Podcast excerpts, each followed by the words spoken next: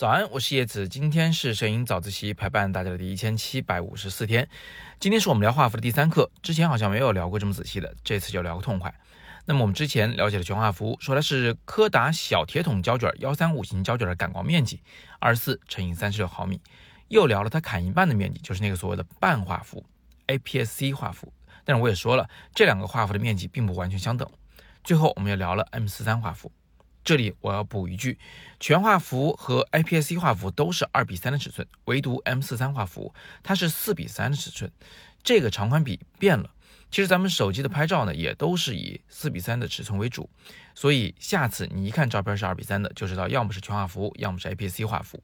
对吧？一看四比三就知道了，要么是手机拍的，要么就是 M 四三画幅的相机拍的。当然还有富士所谓的四四三三的中画幅。中画幅又什么玩意儿呢？其实之前我跟大家提了一嘴，就是在整个相机大家族里面，幺三五胶卷那绝对是小画幅啊，绝对是很小的，因为它的老大哥有的是。其中有比它大一点的，就有一种胶卷啊，它也是胶卷，是卷在一根卷轴上的那么个东西。那个胶卷的宽度呢是六厘米多一点，我没有仔细量过，我在网上查了一下资料，是六点幺五厘米宽。那因为它也是一长卷儿，所以它肯定也是能拍很多张了，是不是？每拍一张就把这个胶卷卷一卷，然后就拍下一张。那你可以想象了，这个胶卷它限制我们的感光面积的高，但是宽其实随便你造，是不是？所以我们有很多种中画幅的相机，它用来感光的面积最小的是六乘四点五厘米，大一点的六乘六厘米正方形，再大一点六乘七厘米、六乘九厘米，甚至高达。六幺七，也就是六乘十七厘米，富士就生产了这么种相机，名字特别好记，因为它差一点就六幺八了。那么这种相机看上去呢，它拍的照片特别宽、特别长，胶片面积也特别大，但因为它用的胶卷还是那个六厘米宽度的幺二零胶卷，所以我们还是管它叫中画幅相机。其实同样的事情也发生在幺三五胶卷里头，我们之前说了，幺三五的这个胶卷的总宽度啊是三十五毫米。但是呢，要去掉齿孔，所以用来感光的拍照片的面积最高是二十四毫米。但是因为它还是一长卷儿啊，所以这个感光面积的总宽度其实是不受限制的，呃，看你相机要怎么造，所以才会有之前说的半画幅相机、半格相机，二十四乘十八毫米宽度的感光面积。当然也有更宽的，就是哈苏 X Pen。其实我自己非常喜欢这个机器，但是今天也没买得起。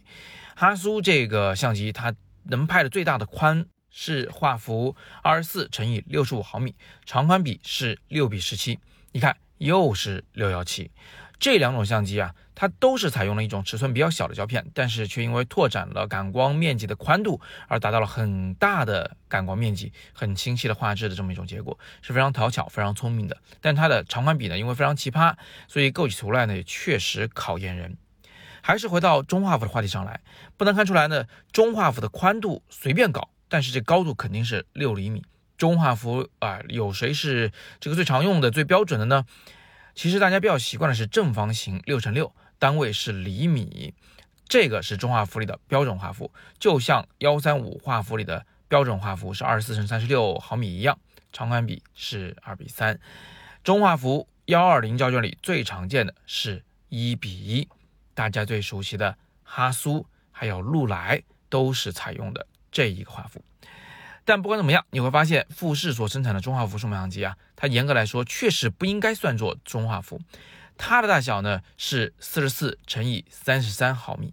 它不及六厘米宽，所以它是介于幺三五画幅，就所谓的全画幅和幺二零的中画幅之间的一个尺寸。所以有人也也带有鄙视性的称其为残中幅、中残幅。我其实也不太喜欢这个词儿，因为听上去有点不太文明，是不是？感觉总有点那么鄙视链的感觉啊，这个是我们不想要的。但是啊，反正大家叫也叫惯了啊，就叫富士中幅，就代称它那种四四三三画幅的相机了。那其实哈苏的 X E D 其实它也是这个尺寸啊，四四三三。也还有别的尺寸呢，是介于全画幅和中画幅之间的，比如说宾得六四五，它的尺寸是四三点八乘以三十二点八毫米啊。就这些名称被历史统一之前呢，我们就暂且都称它为中幅好了，就暂且饶他们一命。但是你心里要知道啊，就是我们一说中幅，第一反应其实是六乘六的感光元件的尺寸，或者是胶片的面积。那么有没有这样的数码相机是民用级的呢？啊，有的。其实哈苏还有飞思啊，这个品牌可能大家不熟悉啊，因为它实在是太专业了。那这两个品牌它都有六乘六厘米的标标准准的中画幅的数码后背。什么叫数码后背？其实就是说它这个后背是跟机身分开来卖的。感光元件这个区块，包括屏幕在内，它整个后半边这半截啊是跟前面的机身分开卖的，就我们管它叫。数码后背，你就算是这么理解吧，反正它是个专业的玩意儿。这种东西的画质呢，是真的不是那种偏小的画幅的数码相机能比拟的。但是它也确实有它的缺点，什么对焦特别慢呢？呃，拍东西连拍速度奇慢无比啊，呃，相机相对比较笨重啊，这些东西其实都是刚好和 M 四三画幅的特别小画幅的奥林巴斯相机对着的啊，相反的，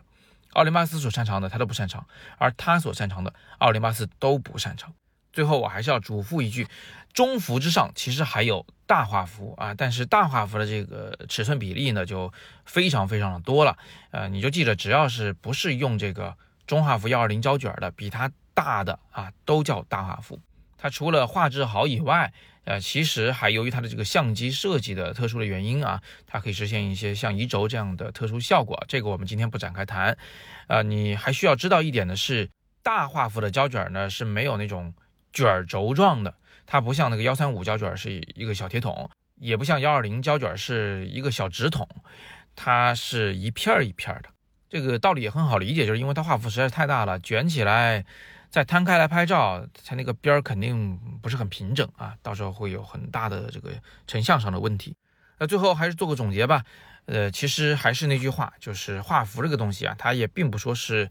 这个谁大谁就好，也不说谁小谁就好，他们各有所长。我自己干活的时候愿意拿全幅，弱光的时候愿意拿这个全幅啊，因为它这个成像素质好。那偶尔的情况下呢，拍商业片需要更高的成像的时候会拿中幅。但是旅行摄影啊，包括为甲方干活的那种旅行摄影、委托创作的这种啊，大量的时候我其实都是带奥林巴斯走，用的是 M 四三的画幅。因为我懒呢，我就是想要轻便的，而且它拍出来的画质在大部分情况下是绝对够用的。那够用不就好了吗？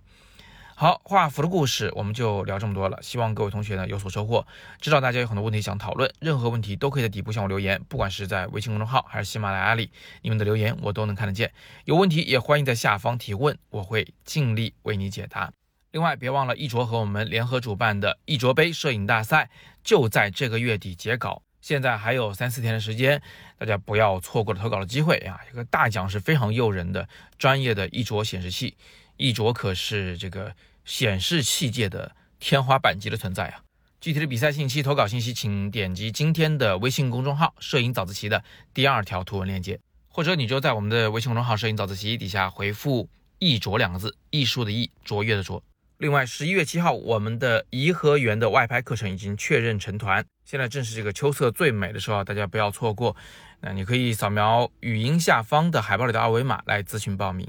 呃，今天是摄影早自习陪伴大家的第一千七百五十四天，我是叶子，每天早上六点半，微信公众号“摄影早自习”，不见不散。